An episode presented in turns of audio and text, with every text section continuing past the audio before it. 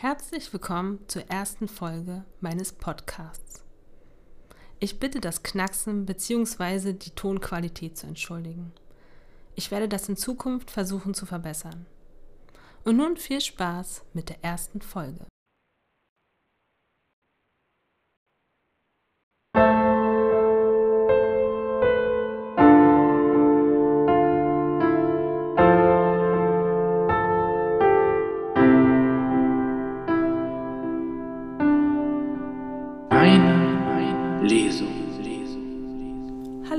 Ich bin Emilia De Luca und ihr hört den Podcast Meine Lesung.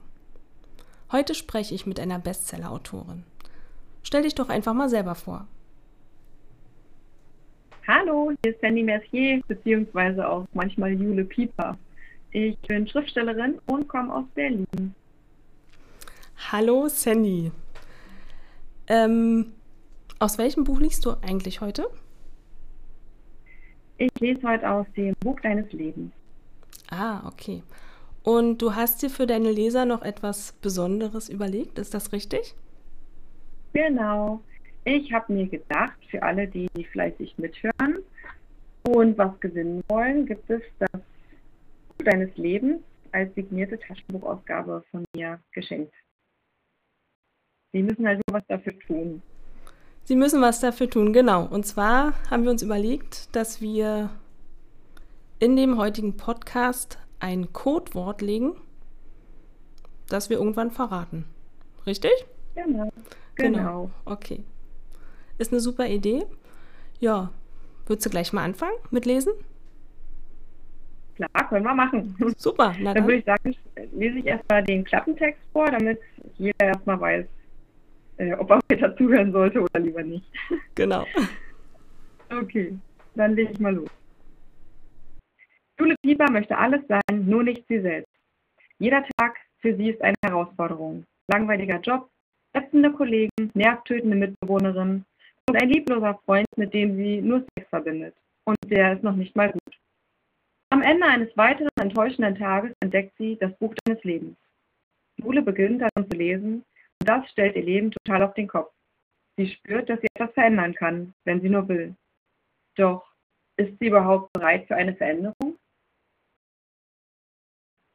Also, für alle, die jetzt Lust darauf bekommen haben, wir können gerne weiter zuhören, denn ich fange jetzt an, aus dem Buch meines Lebens vorzulesen und ähm, zeige ein bisschen, wie es Jule Pieper, der Protagonistin, gerade aktuell so geht.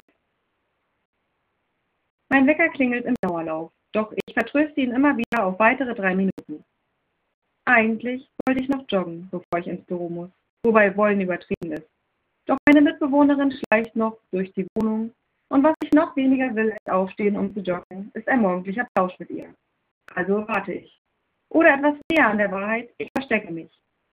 Katja klopft an meine Tür. Jule, musst du nicht langsam aufstehen? Verdammte Axt.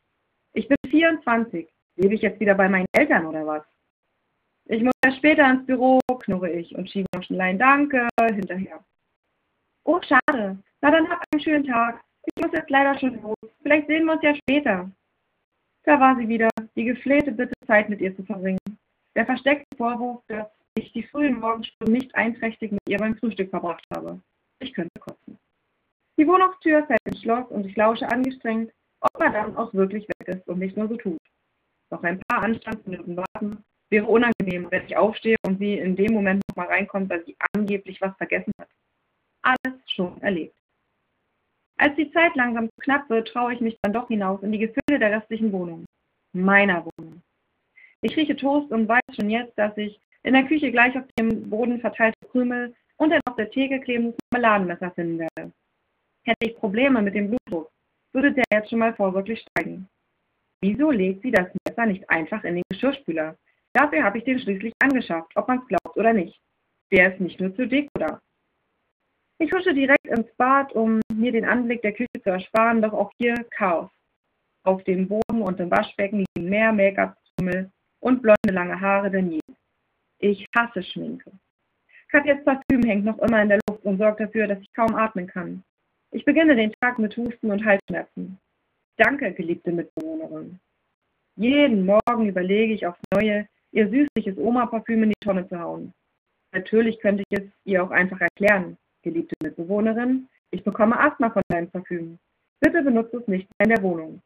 Aber dann wäre sie sauer, würde mir nicht glauben und stattdessen es als Angriff auf ihre Person werten. Auch schon tausendfach erlebt. Sie bricht ohnehin ständig in Tränen aus, weil ich angeblich zu unsensibel bin. Neulich brachte ich sie zum Beispiel mit einer ganz besonderen Gemeinheit zum Weinen. Sie hat leider auch nach sechs Monaten hier noch nicht verstanden, dass sie die Tür zum Wohnzimmer beim Öffnen leicht anheben muss, weil sie sonst unfassbar laut über den Boden schwappt. Man muss dazu sagen, dass ich sehr schreckhaft bin. Und so saß ich also in ein Buch vertieft mit auf dem Sofa. Sie öffnete die Tür mit einem lauten Rums, um ins Zimmer zu kommen, und ich schrie vor Schreck auf.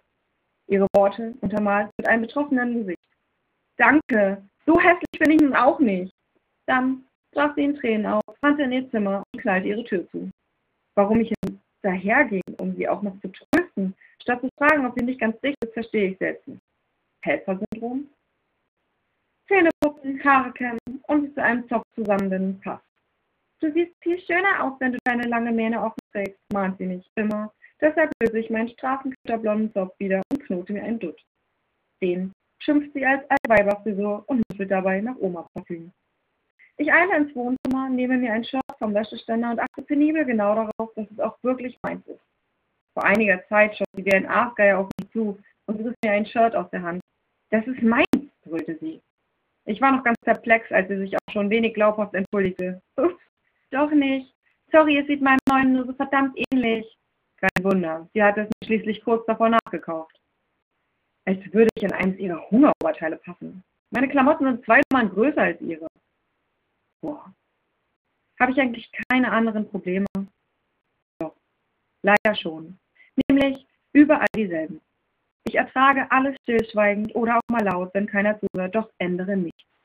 Meine Oma sagt immer, ich sei selbst verantwortlich für all meine Schlamassel, über die ich mich gern stundenlang aufrege. Ich solle die Energie stattdessen verwenden, um etwas dagegen zu tun. Meine Oma ist zwar allgemein garstig, aber manchmal, oder genauer gesagt schon eine ganze Weile, beschleicht sich der Gedanke, sie könnte recht haben. Also beschließe ich heute, alles anders zu machen. Ja, okay, das versuche ich schon seit Wochen. Aber heute, heute mache ich ernst, wirklich. Ein Blick auf mein Smartphone zeigt mir, dass es schon viel zu spät ist, um direkt damit anzufangen. Während ich zur Kanzlei hetze, nehme ich mir vor, heute werde ich nichts schlucken, außer natürlich Nahrung. Guten Morgen, Frau Pieper, begrüßt mich Frau Schuster und blickt auf ihre Armbanduhr, die genauso alt wird wie sie selbst. Guten Morgen, entgegne ich und überlege, was ich hätte Besseres sagen können. Ihr stiller Vorwurf ist nach dem Blick auf die Uhr nun mal nicht so leicht abzuschmettern. Ich hätte zum Papierkorb gucken können, als Statement, dass ihre Worte für mich nichts weiter als Abfall sind. Aber wer hätte das schon verstanden? Als erstes geht sie in die Küche zum Kaffee kochen. Meine Kollegin hat schließlich Wichtigeres zu tun und weiß, dass ich das schon erledige, wenn sie es nicht tut. Ich stelle mir vor, wie ich in die Kanne spucke. Natürlich nachdem ich mir meine Ration abgefüllt habe. Aber so eine bin ich nun wirklich nicht. Ich nehme meine Tasse und setze mich an den Schreibtisch, fahre den Rechner hoch und checke meine Mails. Verdammt. Zahlreiche neue Arbeitsaufträge von den Chefs, die natürlich alle gleich heute Morgen auf deren Tischen liegen sollen. Oh, hier ist ja viel passiert, stelle ich laut fest. Wer übernimmt denn was? Also ich habe ja schon die ersten beiden Mails beantwortet. Vielleicht sollten Sie ihre erst einmal komplett lesen, anstatt Kaffee zu kochen, wenn Sie schon so spät hier erscheinen. Ihre pink lackierten Fingernägel klappern derweil auf ihrer Tastatur. Sie zeigt gern, wie gut sie gleichzeitig schreiben und reden kann. Jede Wette, dass sie nur so tut und da kein einziger sinnvoller Satz auf dem Bildschirm steht. Als das Klappern verstummt, nimmt sie einen großen Schluck Kaffee, den ich gekocht habe, statt erstmal meine Mails zu lesen. Diese blöde Kuh. Mein Telefon klingelt. Auf dem Display steht der Name meines Lieblingschefs. Frau Pieper, bringen Sie mir einen aufgeschnittenen Apfel ins Büro. Kein Guten Morgen, kein Bitte, dafür direkt wieder aufgelegt. Mein Job kommt mir dieser Tage besonders wertvoll vor.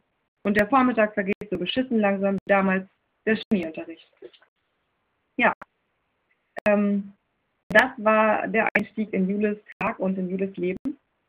Und ich überspringe ein paar Seiten unbefriedigender Stunden mit ihrem Freund und mache da weiter, wo sie nach Hause kommt und führe euch einfach mal den Moment vor, wie sie mit dem Buch des Lebens in Berührung kommt. Als ich gegen Mitternacht nach Hause komme, es gab wenigstens noch mittelmäßigen Sex, sehe ich das Riesenchaos in der Küche. Super toll. Aber zumindest ist Katja schon im Bett. Auf der klebrigen Küchentheke liegt ein Zettel für mich. Wäre schön, wenn wir uns mal wieder unterhalten könnten. Seit ich hier wohne, verbringen wir gar keine Zeit mehr miteinander. Mit zwei Ausrufezeichen. Wow. Nachdem meine letzte Mitbewohnerin vor einem halben Jahr ausgezogen ist, zog Katja hier ein.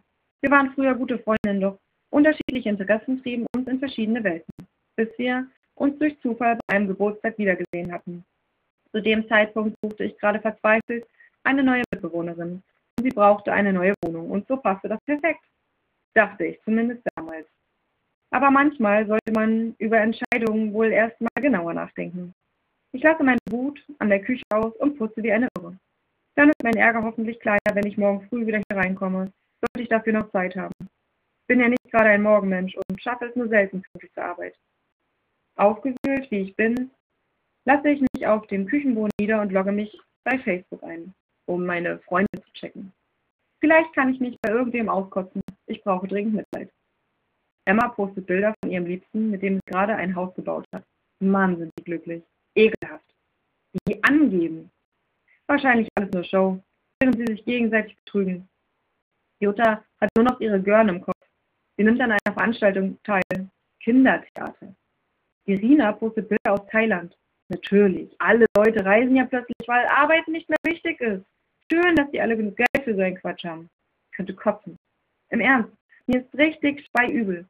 Meine Magensäure droht mich schon den ganzen Tag. Ach, was rede ich da? Seit Wochen. Tja, der Plan ging nach hinten los. Ich bin jetzt so wütend, dass ich damit rechne, jeden Moment zu explodieren. Da sehe ich eine Werbeanzeige aufblinken. Die haben ihr Leben satt? Ja, antworte ich lauter geplant. Sie wollen ihr Leben verändern? Ja, verdammt! Aber Sie wissen nicht wie? Ich habe nicht den blassesten Schimmer, flüstere ich nachdenklich. Dann wird dieses kostenlose E-Book Ihr Leben verändern. Noch ehe ich mich versehe, klickt mein Finger auf den Download-Button und gleich darauf habe ich mir das Buch auch schon auf mein Kindle gezogen. Dann verziehe ich mich aus der Küche und lege mich mit meiner neuen Errungenschaft ins Bett. Nur für den Fall, dass Katja wach wird. Lektion 1. Schreiben Sie alles und jeden aus, das oder der Sie nervt. Handelt es sich um Personen, Freunde, Familienmitglieder, Kollegen, schreiben Sie der jeweiligen Person einen Brief, in dem Sie schildern, was Sie an ihr stört. Tun Sie dies ohne Rücksicht auf Verluste. Der Brief bleibt bei Ihnen. Ich schreibe an Erik, dass er mit seinem Leben klarkommen und erwachsen werden soll. Formuliere meinen Brief an Frau Schuster, indem ich sie als hochnäsige Tussi beschimpfe, die sich ihren blöden Kaffee selbst machen soll. Mein Lieblingschef, der bekloppte Baldo-Arsch, bekommt von mir zu lesen, dass er sich gefälligst Obstsalat kaufen soll, wenn er Vitamine im Mund groß stücken möchte. Und dass ich nicht seine Schubse bin. Ich bin Rechtsanwaltsfachangestellte und nicht Serviererin. Fehlt nur noch, dass ich ihnen den Arsch abwischen soll oder was. Der letzte Brief geht natürlich an Katja. Ich fluche und ich beschimpfe sie. Lasse meinen ganzen Hass raus. Formulierungen wie bist du zu blöd, ein Messer in die Spüle zu legen, gehören noch zu den harmlosen Sätzen. So, das reicht erstmal. Lektion 2. Überlegen Sie, was Sie an den besagten Personen oder Situationen schätzen. Schreiben Sie es in Stichpunkten auf und fügen Sie die Notizen der jeweiligen Briefen bei. Erst überfordert mich diese Aufgabe. Doch nachdem ich einen Anfang gefunden habe, fallen mir tatsächlich mehrere nette Dinge ein. Zum Beispiel, dass Katja mir früher bei Dates geholfen hat, dass sie da ist, wenn ich krank bin und Hilfe brauche, dass wir stundenlang über die gleichen Serien lachen können. Frau Schuster hat mir immerhin mein bisheriges berufliches Wissen beigebracht, wenn das auch bei weitem nicht genug war. Sie war eine gute Lehrerin. Als ich bei Erik ankomme, bin ich jedoch ratlos. Mir fällt einfach nichts Gutes an ihm ein. Und ich frage mich mal wieder, warum ich überhaupt mit ihm zusammen bin. Ich kann ihn eigentlich nicht mal leiden. Wir haben uns auf einer Party kennengelernt, geknutscht und sind im Bett gelandet und haben dort einfach das ganze Wochenende verbracht. Und seitdem sind wir zusammen. Wir haben nicht mal darüber gesprochen, es ist einfach so. Lektion 3. Wie sieht Ihr Wunschleben aus? Schreiben Sie sich selbst einen Brief, in dem Sie genau das beschreiben. Oh, wie ich und träumen? Ich denke, für heute reicht es. Ist ja fast schon wieder Zeit zum Aufstehen. Aber nachdem das Licht aus ist und die Augen geschlossen sind, beginnt mein Kopf doch damit, sich das perfekte Leben aufzumalen. Ich wäre gern sportlicher, damit mir meine Klamotten wieder passen. Ich hätte gern leidenschaftlichen Sex. Ich wünsche mir einen Job, der mir Spaß macht. Ach, irgendwie macht es Spaß. Ich sehe mich auf einer Bühne singen ach na gut, wenn ich hier so fröhlich vor mich hinträume, kann ich es genauso gut aufschreiben. Ich schnappe mir meinen Laptop vom Nachttisch und lese mir, während er startet, nochmal die Aufgaben durch. Gleich darauf schreibe ich auch schon und schreibe und schreibe. Meine Wut wurde vor ein paar Stunden ist sie weggeblasen. In mir ist etwas passiert, denn ich fühle mich irgendwie schwer zu beschreiben. Ich kenne dieses Gefühl noch nicht, aber ich glaube, es nennt sich leicht glücklich oder ist zumindest eine Vorstufe davon. Es fühlt sich ganz tief in mir so schön warm an und ich stelle fest, all die Träume einmal aufzuschreiben und zuzulassen, macht mich irgendwie zufrieden. Das war's zum Thema Jule und der Einstieg. Ah, sehr gut. Die Lektionen sind super. Hast du dir toll ausgedacht? Oder hast du, wo hast du die Inspiration dafür her, für die Lektion? Ja, vom Leben würde ich sagen. Also ich habe mich ganz viel mit dem Thema positive Energie, ähm, auch viel über Mindset, Persönlichkeitsentwicklung, was man alles machen kann, lese viele Ratgeber und äh, war selbst auch, ich hatte auch zweimal schon Burnout, das heißt, ich war dann auch in der Reha und habe Therapie gehabt und alles, was ich jemals über all diese Themen gelernt habe, sind da irgendwie mit eingeflossen. Okay. Und dann kam das einfach so aus mir raus. Einerseits gut, einerseits ja nicht so schön, aber ist ein tolles Buch. Also was du bis jetzt vorgelesen hast, wirklich toll. Also auch die Lektion finde ich total klasse. Da hat man Lust gleich mitzumachen, sich einen Zettel zu schnappen. Sehen die Leser bestimmt auch so. Das freut mich. Ja, ich habe tatsächlich schon Rückmeldungen bekommen, auch dass die Leute einige von den Lektionen auch ähm, schon gemacht haben, oder zumindest, dass sie es vorhaben. Ah, okay.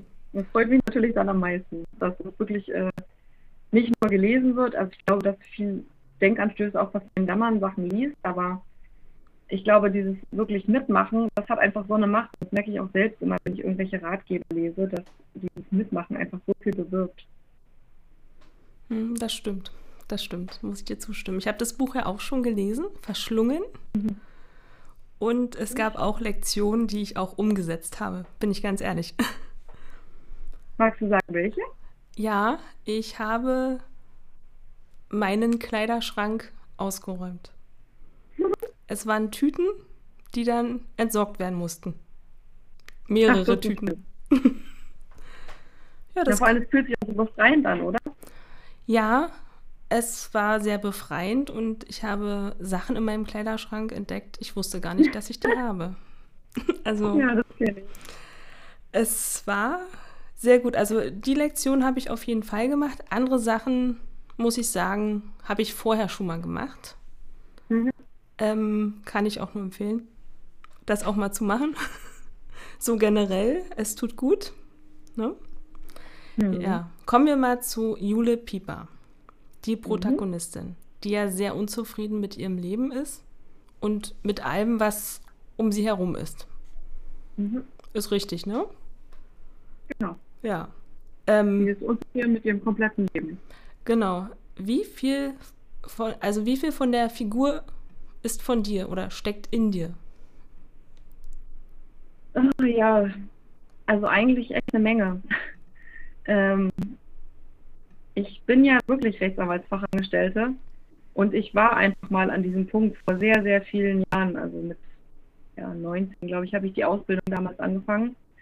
Und äh, ich merkte wirklich, wie ich immer weniger dieser Sonnenschein war, den, für den mich am Anfang alle gehalten haben oder der ich halt auch war. Und wie ich immer mehr in dieses Meckern verfallen bin, was mich am Anfang so fertig gemacht hat, was die anderen eigentlich in der Kanzlei alle hatten. Und ich habe wirklich gemerkt, wie ich da immer mehr, keine Ahnung, eingegangen bin. Und also ich habe mich ja selbst nicht mehr ertragen. Ich wusste überhaupt nicht, was passiert mit mir, was eigentlich los und dachte, das kann doch nicht mein Leben sein. Und natürlich ist das nicht alles eins zu eins gleich.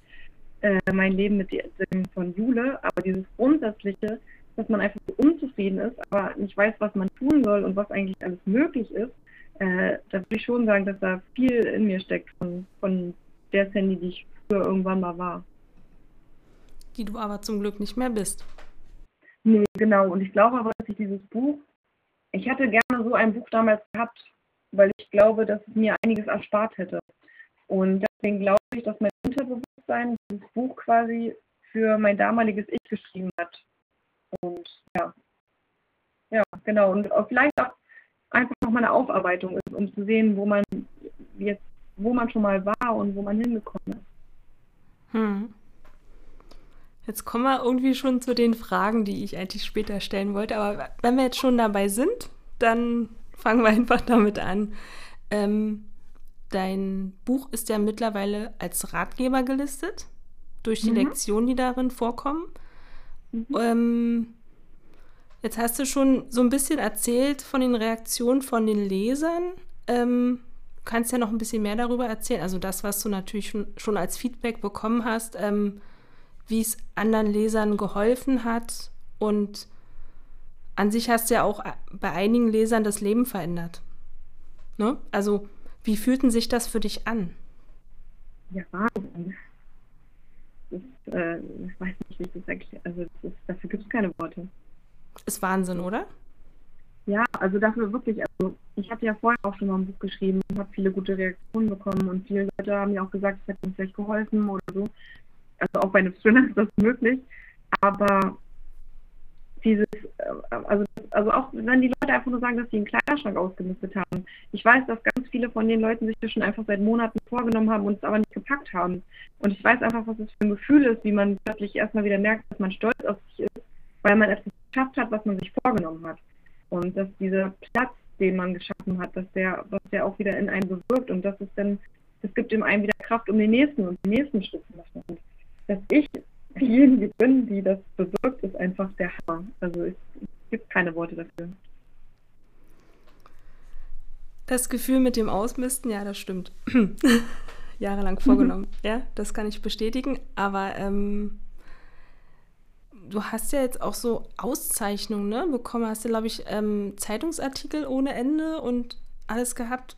Zu Recht, muss ich sagen. Also, das ist wirklich verdient, weil dieses Buch ist einfach mega.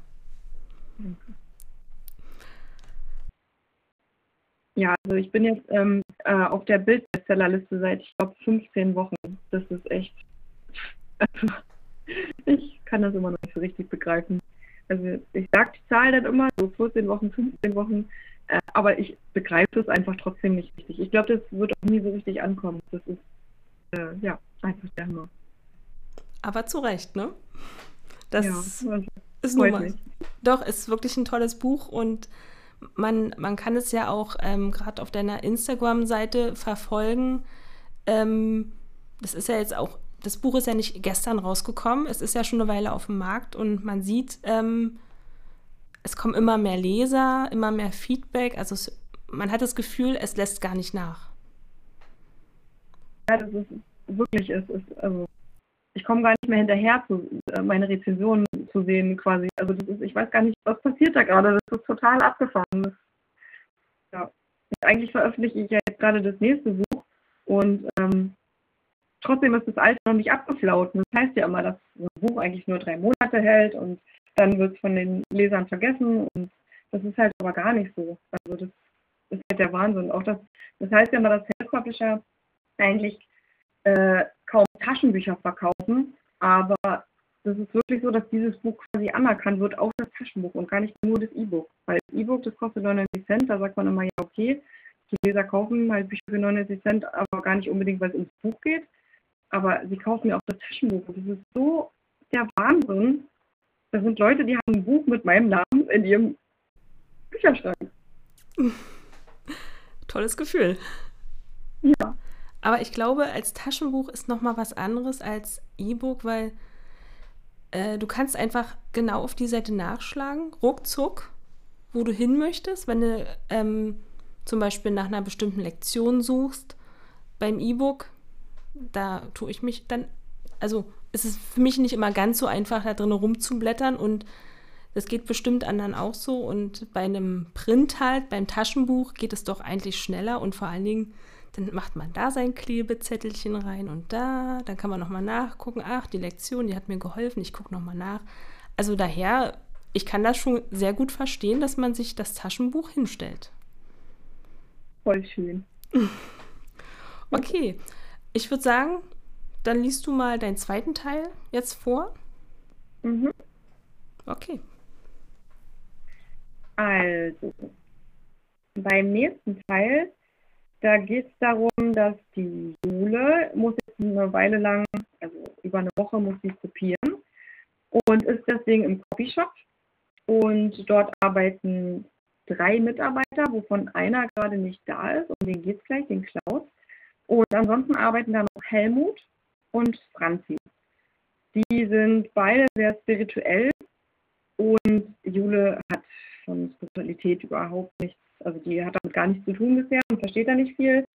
Und ähm, ja, das passt jetzt aber ganz gut, die Gespräche, die sie führt, auch zu dem, was sie jetzt alles im Buch lernt. Und deswegen würde ich jetzt einfach mal äh, vorschlagen, dass ich euch ein bisschen davon vorlese, von einem Gespräch von Helmut und Jule, dass ihr mal seht, wie einige dieser Gespräche im Buch so sind. Stunden später qualmt mein Kopf und ich komme mehr schlecht als recht voran. Einfach zu viele Akten und ich weiß jetzt schon, dass ich es nicht rechtzeitig schaffen werde. Verdammt. Die morgendliche Euphorie ist verschwunden. Meine Laune liegt mittlerweile auf einer eingestaubten Couch im Keller. Hey Jule, wieder mal mies gelaunt, scherzt Helmut. Er hat genau gemerkt, dass mich seine Worte zu meiner Stimmung gestern getroffen haben. Und nun will er mir beweisen, dass er recht hat. Oder was? Mich ärgert das aber. Ich möchte mir nichts anmerken lassen. Ich möchte dich mal sehen, wenn du eine Million Akten kopieren musst. Gib mir mal einen Ordner rüber. Ich brauche eh mal eine Pause. Du willst mir helfen? Ja, wieso nicht? Ich mache das zwar eher in der Hoffnung, dir ein Lächeln auf die Lippen zu zaubern, statt dieses verdatterte Gesicht zu sehen, aber vielleicht komm, bekomme ich ja noch den Genuss. Ich muss lachen, was ihn zufrieden stimmt. Wir kopieren ein wenig uns hin und ich überlege, ob ich ihn auf Klaus anspreche. Irgendwie beschäftigt mich das Thema. Vielleicht wegen Jakobs Geschichte gestern? Muss Klaus jetzt wieder nach Hause? Nein, er hat Glück und darf weitermachen. Hast du schon mit ihm gesprochen? Ja, wir haben telefoniert, nachdem seine Frau wieder weg war. Es geht ihm nicht sonderlich gut, wie du dir sicher denken kannst. Und wird seine Frau ihn jetzt wieder verlassen? Sie hat schon weit mehr mitgemacht als das. Am Wochenende starten sie ein Partnerprogramm. Sie machen gemeinsam eine Therapie ein paar Schulungen über Alkohol und haben Zeit, sich einander nüchtern anzunähern. Ich halte einen Moment inne. Hoffentlich bleiben sie zusammen. Warum? Wenn sie sich nicht mal gut tun, sollten sie lieber weise handeln und sich trennen. Meinst du nicht auch? Ja, aber dann ist er ja völlig allein. Ich bin entsetzt von Helmuts harter Aussage. Was ist am Alleinsein so schlimm? Vielleicht liegt genau da das Problem und er muss erstmal wieder lernen, allein zu sein und mit sich selbst auszukommen. Allein zu sein bedeutet schließlich nicht einsam zu sein. Beim besten Willen, darauf weiß ich keine Antwort und belasse es bei einem Hm. Ich versuche das Thema zu wechseln, denn auch ihn scheint das Ganze sehr mitzunehmen. Helmut, was sagst du dazu? Ich habe letzte Nacht geträumt, dass ich in den Schlamm falle und von oben bis unten vollgesaugt bin. Ich weiß von früheren Gesprächen, dass Traumdeutung zu seinen Lieblingsthemen gehört und erhoffe mir ein Lachen, doch da kommt keins. Er hört mit dem Kopieren auf und betrachtet mich ganz genau. Weißt du, Jule? Das Gefühl habe ich auch. Hä? Welches Gefühl denn jetzt? Dass du im Schlamm stecken geblieben bist. Ich verstehe nur Bahnhof. Na ja, dir fehlt das innere Gleichgewicht. Dir fehlt eine Richtung. Du bist unzufrieden, weißt aber selbst nicht, was du willst. Du bist oft damit beschäftigt, dich über negative Sachen zu beschweren, anstatt etwas zu ändern und dich an den schönen Dingen des Lebens zu erfreuen. Du bist eben stecken geblieben. Wow, das ist mal eine Ansage. Ich will wütend auf ihn sein, merke, wie aber eine große Welle Traurigkeit über mir zusammenschlägt und mir gleich darauf eine Träne über die Wangen läuft. Er nimmt mich in den Arm. Verdrängen Sie nicht, lass sie raus. Tränen sind gut. Sie waschen unsere Gefühle rein und helfen, wieder klar zu sehen. Sieh es als Reinigung an. Kann er nicht mal jetzt aufhören mit diesem Gequatsche? Viele seiner Weisheiten verstehe ich nicht hundertprozentig. Manchmal sind sie nicht richtig greifbar für mich. Auch jetzt weiß ich nicht so genau, was er meint. Dennoch tun mir seine Worte irgendwie gut. Und so weine ich in seinen Armen. Mir ist das sehr unangenehm, aber ich kann auch nicht aufhören. Auch das fühlt sich irgendwie gut an. Es ist eine väterliche Umarmung.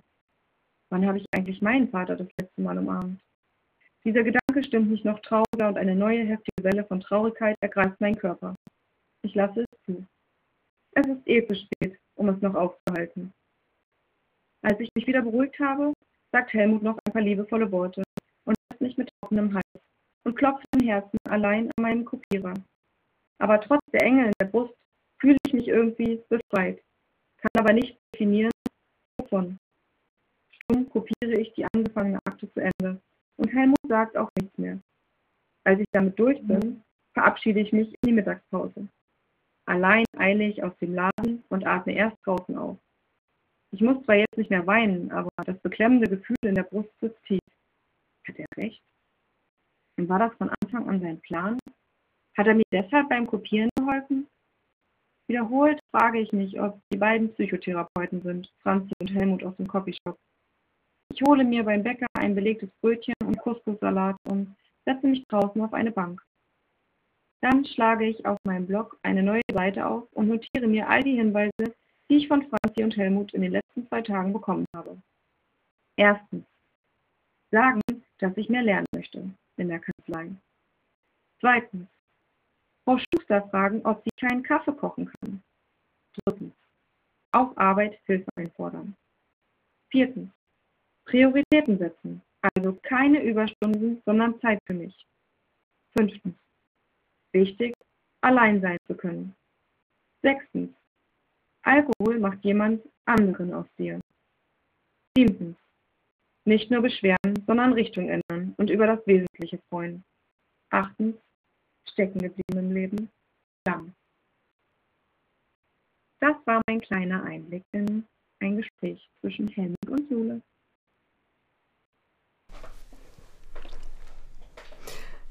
Ja, das war ja sehr interessant mit dem Copyshop. Ähm, wir haben jetzt drei Personen insgesamt noch dazu kennengelernt zu der Jule. Katja, Franzi und Helmut. Magst du zu den ähm, dreien einfach mal was erzählen? Ja, also Katja ist ja die Mitbewohnerin von Jule. Und ähm, das ist eigentlich auch eine Person, die ist stehen geblieben. Und Jule will sich eigentlich weiterentwickeln und sie versteht eigentlich selber nicht, was ihr Problem ist zwischen ihr und dieser Freundschaft. Also sie hatten mal eine Freundschaft und oftmals ist es ja dann so, dass man dann denkt, man ist noch befreundet, aber dass einen eigentlich gar nichts mehr verbindet. Aber man denkt immer, da ist noch so viel, aber wenn man sich mal die Frage stellt, was habe ich denn noch an der Person und tun wir uns überhaupt noch gut? Ist es dann nicht an der Zeit, vielleicht an der Beziehung zu ändern. Und das, da meine ich nicht nur, wie auch gerade das Beispiel mit dem Klaus und seiner Frau, äh, Frau und Mann, sondern eben auch Freunde. Es gibt einfach Zeiten im Leben, wo man sich gegenseitig nicht mehr gut tut und ähm, das teilweise aber gar nicht begreift, warum und wieso und deswegen auch nichts ändert. Und deswegen ist es, glaube ich, manchmal ganz wichtig zu hinterfragen. Und ja, das ist ein Thema, was ich damit aufgearbeitet habe. Und Franzi und Helmut äh, sind im Copyshop und arbeiten da. Und ähm, die sind eigentlich die heutige spirituelle Seite von mir, würde ich fast sagen. Also quasi als würde mein heutiges Ich mit meinem damaligen Ich reden. Ja. Das ist ja interessant. Also, also Wahnsinn. Das heutige Ich mit dem damaligen Du hört sich sehr spannend an. Ja, bin gerade ein bisschen ja, geflasht, dass es so das ist. Das war einfach mein Unterbewusstsein. Also es war auch ja. alles nicht geplant. Das ist so meine Interpretation quasi davon. Ha. Ist wirklich sehr interessant. Also, wie gesagt, ich kann das nur jedem empfehlen, das Buch zu lesen. Egal in welcher Lebenssituation man sich gerade befindet, es lohnt sich auf jeden Fall. Danke. Wie lange hast du eigentlich an dem Buch gearbeitet?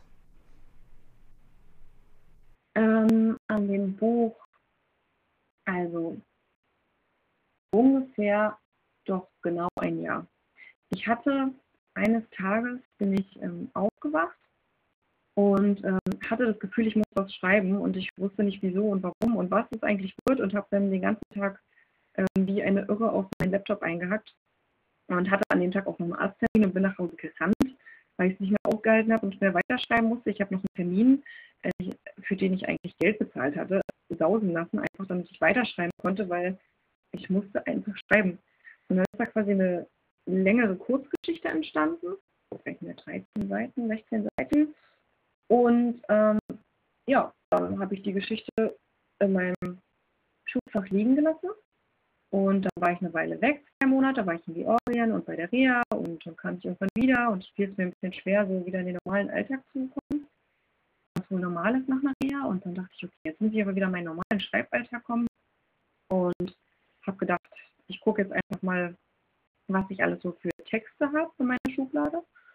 Und dann habe ich das Buch wieder, also diese Kurzgeschichte wieder gefunden und dachte, hey, das kann ich doch eigentlich ein Buch machen. Und dann dachte ich, ich werde es einfach mal versuchen und werde mich jeden Tag hinsetzen, eine Stunde am Morgen, bevor ich Handy oder irgendwas anmache, schreiben und gucken, was passiert und einfach mal Spaß haben, weil ich hatte halt vorher den Thriller rausgebracht und ja, da befasst man sich ja viel mit Ängsten und bei der Reha ja eigentlich auch und ich hatte keine Lust mehr auf Düster und Ängste und ja, all diese Gefühle, die man halt bei einem Thriller steigen eher hochholen muss und hatte einfach Lust auf Spaß und dachte, was auch immer es wird, Hauptsache ich habe Spaß dabei. Und so ist es entstanden. Und dann war quasi der erste Entwurf quasi nach einem Monat fertig.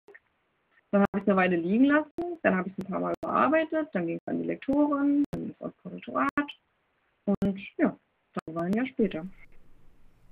Wow. Wahnsinn. Ähm, die eine Frage haben wir ja, glaube ich, vorhin schon fast beantwortet ob du es selbst erlebt hast oder erfunden hast. Da steckt ja schon einiges von dir drin. Genau. Aber es ist auch viel Fiktion, also hm. eine Mischung. Ich mag eigentlich immer die Mischung aus beidem.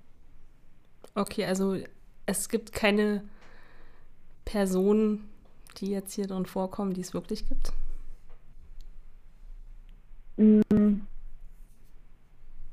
Nee. Also ich hatte auch Chefs, die ich zum Beispiel nicht gut fand und habe die einfach alles zusammengemischt und zu einem gemacht zum Beispiel. Ne? Mhm. Oder ich äh, hatte auch schon Mitbewohner und weiß was so, oder habe auch ganz viel über Mitbewohner gehört, ähm, wo sich meine Freunde quasi über ihre Mitbewohner aufgeregt haben. Ich habe also diese ganzen Geschichten zusammengemischt und sind auch echte Anekdoten natürlich drin, die ich auch wirklich erlebt habe, wo ich schon immer gesagt habe, das schreibe ich irgendwann ins Buch. Zum Beispiel hat mein Chef halt wirklich, äh, wollte von mir einen aufgeschnittenen Apfel ins Büro haben, wo ich dachte, ey, jetzt, also, jetzt reicht's. so. Und da habe ich mal gesagt, ey, was, was hier immer abgeht, äh, das, das muss ich irgendwann ins Buch schreiben. Und das habe ich schon immer gesagt. Und da habe ich aber noch gar nicht vorgehabt, jemals meinen Traum wirklich wahrzumachen. Weil schreiben wollte ich, seitdem ich 16 bin. Äh, aber äh, ja, jetzt ist es dann, ich habe immer gesagt, es muss irgendwann raus und jetzt ist es raus. Das ist ja, also mit dem Apfel, also ja, es ist schon dreist. Ah, ich habe auch immer überlegt, wo ich es gelesen habe, gibt es wirklich so einen Chef, der sich noch einen Apfel bringen lässt, noch geschnitten, vielleicht noch ja, geschält? Ja, wir hatten auch zwei Stücke äh, damals in der Kanzlei und ich musste quasi noch die Treppe hochlaufen und um ihn den noch und abgewaschen und abgeschnitten da hochzubringen. Und ich dachte, ey, nur weil er so faul ist, die Treppe runterzulaufen, wirklich jetzt? Liebe Chefs da draußen. Leben, ne? Ja, lasst sowas bitte. Geht mit euren Mitarbeitern bitte vernünftig um. Sonst ja.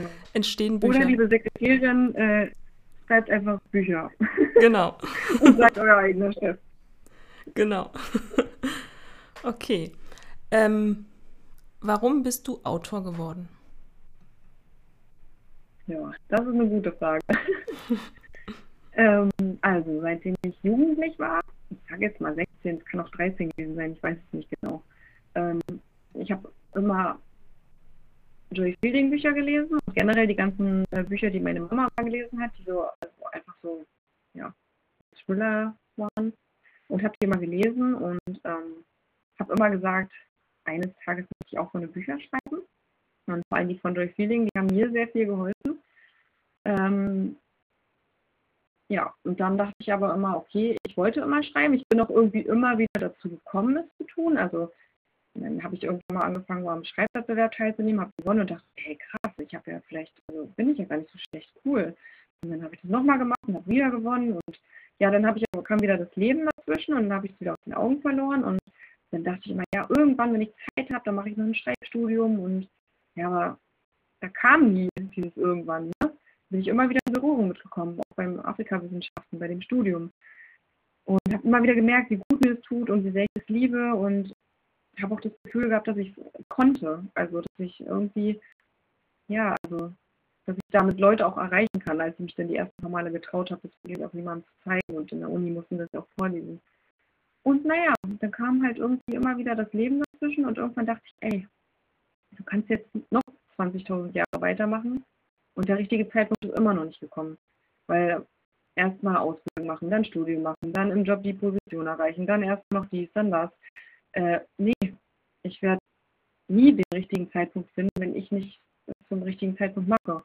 Und das ist mir halt durch den zweiten Burnout quasi bewusst geworden, weil da hatte ich schon das Schreibstudium dann angefangen. Ich habe ein Fernstudium angefangen und dachte mir, gut, du machst halt eben das Fernstudium, dann kannst du das immer nach deinem eigenen Zeitermessen machen. Und ich bin immer so ein Phasentyp. Manchmal mache ich fünf in einem Monat und dann mache ich wieder fünf Monate gar nichts. Ähm, ja, und dann habe ich da einfach mit angefangen. Dann wurde ich halt ähm, angefahren und, ach, keine Ahnung, war krank und war eine Weile zu Hause und dann hatte ich irgendwie das Schreiben. Und plötzlich schrieb ich und schrieb ich und dann entstanden Bücher und ja, irgendwie ist es dann so passiert, dass ich meinen Traum gemacht habe. Das ist super, weil den richtigen Zeitpunkt gibt es ja nicht. Den wird es auch nie. Eben, also das ist ja man selbst entscheidet ja. Also das ist ja das Ding, wir haben ja die Macht und wir geben immer so, wir geben immer den Umständen die Schuld. Wir sagen, ich kann das nicht tun, weil mein Chef ist doof oder meine Mutti hat mich geärgert oder meine Mitbewohnerin hat dieses Wetter oder also man gibt immer den ganzen äußeren Umständen die Schuld für alles, aber man selbst ist ja verantwortlich. Und man selbst ist die einzige Person, die wirklich was verändern kann. Genau, das war jetzt sehr gut. Ich hoffe, das haben jetzt alle gehört. Also schreibt alle Bücher. Es ist egal, wann man es veröffentlicht, es gibt nie den richtigen Zeitpunkt. So wie ich habe ganz oft gelesen, der richtige Zeitpunkt wäre der 14. Februar oder kurz vor Weihnachten oder kurz vor Silvester. Ich so dachte, hey, warum? Also, zum Schreiben oder ums Veröffentlichen? Um Veröffentlichen. Ach so. Aber es, auch dafür gibt es keinen perfekten Zeitpunkt. Man macht es nach dem Bauchgefühl. Und dann ist gut, ne? Genau, und das glaube ich auch. Also ich glaube schon auch, dass es so äh, Zeitpunkte gibt, wo es besser und schlechter ist, ein Buch rauszubringen. Aber ich glaube, das kommt auch wirklich auf jedes Buch wieder einzeln an. Und im Endeffekt muss man da auch, glaube ich, wirklich auf seinen Bauch hören und darauf vertrauen. Und ähm, wenn du zum Beispiel 20 Mal versuchst, was hochzuladen, das nicht klappt, dann frag dich mal, ob das Universum sich nicht zurückhält, weil es noch einen Grund dafür gibt. So habe ich mir das damals gedacht und so war es ja dann auch mit der Todeskriegsung. Also hätte ich das damals hochgeladen, als ich es wollte, hätte ich ein anderes Cover gehabt, hätte ich einen anderen Titel gehabt, äh, hätte im Leben nicht so viel erreicht wie dann dadurch, dass ich einfach diese dieses blöde Manuskript nicht hochladen konnte. Und das hat quasi, äh, ja, sehr viel ausgemacht, glaube ich. Ja, auch da ähm, lernt man draus, ne? Beim ersten Buch, wie es funktioniert und wie es nicht funktioniert. Da macht jeder so seine Erfahrung. Ja, und auch, dass man wirklich darauf vertrauen muss. Also was ich halt wirklich gelernt habe, ist, wenn da irgendwas nicht geht, dann ist vielleicht irgendwas noch nicht richtig. Dann denk nochmal drüber nach, warum funktioniert da was nicht. Und das, diese Spiritualität ist ja in mein Leben gekommen durch auch diese ganzen Krisen. Und ähm, für viele ist es auch echt abgefahren, aber ist auch okay. ähm, aber bei mir ist es wirklich so, dass ich mir jetzt immer denke, wenn jetzt gerade irgendwas nicht klappt, was hat es für einen Grund? Warum soll es vielleicht noch nicht sein? Und dann halte ich in mich, höre auf und ähm, finde meistens auch heraus, warum und wieso es nicht der richtige Zeitpunkt gewesen wäre. Hm. Okay. Ähm, woher bekommst du deine Ideen? Ja, also die sind halt einfach da. also die passieren quasi und auch vor allem, und das finde ich, ist der Beruf der Schriftstellerin so, so anders. Das ist, glaube ich, eine der größten Hürden, die man erstmal begreifen muss. Äh, zu diesem Leben gehört Entspannung. Ich habe meinem alten Leben nie Zeit gehabt und mich nie entspannt. Und jetzt ist es halt, eigentlich habe ich damit einen Beruf mir gesucht, bei dem ich gezwungen bin, quasi mich zu entspannen und entspannt zu sein. Denn dann blüht halt die Kreativität. Also das heißt, wenn ich ähm, spazieren gehe oder auch wenn ich joggen gehe, äh, generell in der Natur bekomme ich einfach die meisten Ideen und ja, das, ja, aber im Reiki, ich gebe mir ja selbst auch oft Reiki oder wenn ich meditiere oder so und da kommen mir einfach die meisten Ideen. Also beim Entspannen, ist ja bei jedem Autor ist es ja anders. Der eine läuft über die Straße, sieht Leute und denkt so, ach, da ist die Idee. Bei dir ist es bei der Entspannung, das ist natürlich auch super. Ich halte davon auch sehr viel. Also ist eine, auf jeden Fall eine tolle Sache. Mhm. Ähm, wo schreibst du? Gibt es Schreiborte oder ähm, Zeiten? Also viele haben ja ihr Ritual, sie stehen auf, trinken eine Tasse Kaffee, schreiben dann eine halbe Stunde oder gehen erstmal in den Wald spazieren, schreiben dann oder schreiben im Kaffee oder schreiben wirklich nur abends oder nachts. Wie ist das bei dir? Also, es kommt sehr darauf an, was. Also, Tagebuch schreiben kann ich überall. Manuskript schreiben, also wenn ich jetzt wirklich am Buchmanuskript bin, dann äh, geht für mich womit, also eigentlich jetzt inzwischen nur eine einzige Variante und das ist Aufstehen, Handy aus, alles auslassen, nur Kaffee machen und äh, sofort am Laptop setzen und äh, losschreiben, eine Stunde und dann auch fertig machen. Weil ansonsten, ich hatte sonst, ich habe halt, ich will immer so viel. Das bedeutet, ich würde sonst mir vornehmen, heute schreibe ich, keine Ahnung, gleich das ganze Buch am besten. Das, wäre so das Handy. Und dann bin ich natürlich überfordert, weil äh, ich will gerade das Buch an einem Tag schreiben, also fange ich gar nicht erst an. Und damit ich nicht in diesen Druck wieder komme, den ich mir selber mache, habe ich mir halt vorgenommen, dass ich nur eine Stunde am Tag an diesem Manuskript schreibe, damit ich jeden Tag wieder frisch darauf, ähm, darauf gucken kann. Und genau, so funktioniert es am besten. Und alles andere kann ich eigentlich immer schreiben. Also auch nachmittags oder so. Ah, also ich schreibe selten abends, weil mein Gehirn dann meistens ausgeht. Funktioniert abends nicht mehr so gut. Ähm, ja. So. Achtung, Codewort. Eichhörnchen. Ja, es, bei einigen ist es ja auch so, die ähm, also habe ich jetzt auch schon mal von einer anderen Autorin gehört, die hatte so eine tolle Idee, weil sie eine Begegnung hatte, dass sie zwei Monate sich in ihrem Arbeitszimmer eingeschlossen hat.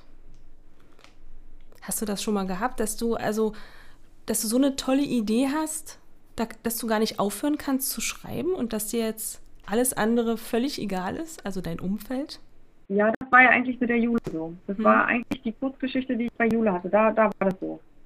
Das äh, definitiv kenne ich. Aber so im normalen Alltag ähm, habe ich das Gefühl, dass das gar nicht mehr möglich ist, weil als Self-Publisher muss man ja halt so viele tausend verschiedenen Sachen am Tag machen, dass äh, man eigentlich gar nicht die Zeit dazu hat, sich zwei Monate lang nur einzuschließen und sich um, um die Sachen zu kümmern. Aber grundsätzlich kenne ich es und ganz ehrlich, wenn ich so den Move hätte und das Gefühl habe, ich kann nicht aufhören, dann würde ich auch auf jeden Fall weitermachen. So. Hm. Also, weil das, das, damals, ich hätte nicht aufhören können, als das mit der Jule war. Das ging nicht. Ich bin nach Hause gerannt vom Arzt, einfach um weiterschreiben zu können. Ja. Okay. Ähm, vielleicht magst du den Lesern ja und den Zuhörern noch erzählen, ähm, wo man dich überall findet, auf welchen Kanälen? Also, das kann jetzt dauern. ich ähm, bin bei Instagram unter Sandy Messi Autorin zu finden und bei Facebook auch. Und dann habe ich noch eine Website, nämlich das Buch deines Lebens.de. Und dann habe ich noch eine Website, bei der geht es äh, um mein Autorenleben und auch mit den ganzen Self-Publisher und Mindset-Tipps. Äh, schreiben ums Leben.de heißt die Seite. Und ähm, genau, dann habe ich dafür auch noch zwei Newsletter. Und Per E-Mail bin ich auch zu erreichen unter sandy.messi.schreiben um zu leben.de. Ich glaube, das reicht erstmal. Ja, dein Blog kann ich nur jedem wärmsten empfehlen. Der ist wirklich sehr gut und ähm, du postest ja auch immer, wenn was Neues dann auf deinem Blog ist. Genau. Ich sage dann immer bei Instagram und bei Facebook Bescheid, wenn ich wieder einen neuen Blogbeitrag gemacht habe. Und Genau, und auf ähm, Buchmessen kann man dich auch antreffen. Dieses Jahr warst du ja schon in Leipzig und, und in Frankfurt. In Frankfurt, genau. Genau. Und nächste Woche ist die Online-Buchmesse. Da bin ich auch und habe auch am Donnerstagabend um 20 Uhr eine YouTube-Lesung, eine Live-Lesung. Und dann ist noch drei, am 23. und 24. November ähm, die Buch Berlin, das ist die Berliner Buchmesse quasi. Hm. Und dann lese ich noch in der langen Krimnacht dieses Jahr. Das ist am 30. Nee, am 17. November ist es. Das ist ein Sonntag. Da ist die lange Nacht Berlin und da lese ich aus meinem aktuellen neuen Thriller vor, der gleich in ein paar Stunden veröffentlicht wird. Ja. Genau. Okay. Ja, und ähm, magst du uns dann noch verraten, wo wir das Buch deines Lebens kaufen können? Das kann man online überall kaufen. Ah nee, doch. Also das E-Book kann man nur bei Amazon kaufen, aber das Taschenbuch kann man online überall kaufen. Und es gibt auch in ganz vielen äh, Filialen. In manchen muss man es bestellen, aber in vielen ist es auch vorhanden, aber ich weiß nicht genau in welchen. Äh, das sind, es kann Thalia sein, es kann Osiander, glaube ich, heißt es sein, oder Hugendubel, aber da muss man gucken, es ist, äh, da weiß ich nicht genau, in welchem es ist, in welchem nicht, weil es ist immer so eine, so eine Lotterie. Ah, okay. Das übliche Problem im Buchladen. Bei den genau. Aber ja, ansonsten bestellen die, also die im Buchladen können es auch einfach da bestellen und da muss man meistens einen Tag warten. Hm. Na gut, ein Tag geht ja. Ist ja nicht mehr so wie früher, wo man dann sechs Wochen wartet. Nee, nee, genau. Genau. Okay. Ähm, ich bedanke mich bei dir ganz herzlich, dass du dir Zeit genommen hast. Uns allen. Ja, danke, dass ich hier sein durfte. Na, aber immer wieder gerne. Du darfst wiederkommen mit dem neuen Buch. Ehre. genau, ist nämlich der erste Podcast und du warst die erste. da bin ich dir das auch. voll die schöne Ehre. Ja, für mich auch, dass du mit, mitgemacht hast. Also da bedanke ich mich ganz toll bei dir. Auch ähm, für dieses tolle Buch, was sehr vielen Leuten jetzt schon geholfen hat. Und ich hoffe, da kommen auch noch weitere dazu. Ja, und ich hoffe, dass du mich bald wieder besuchen kommst in meinem Podcast. Sehr gern. Okay, dann vielen Dank. Also bis zum nächsten Mal, eure Emilia.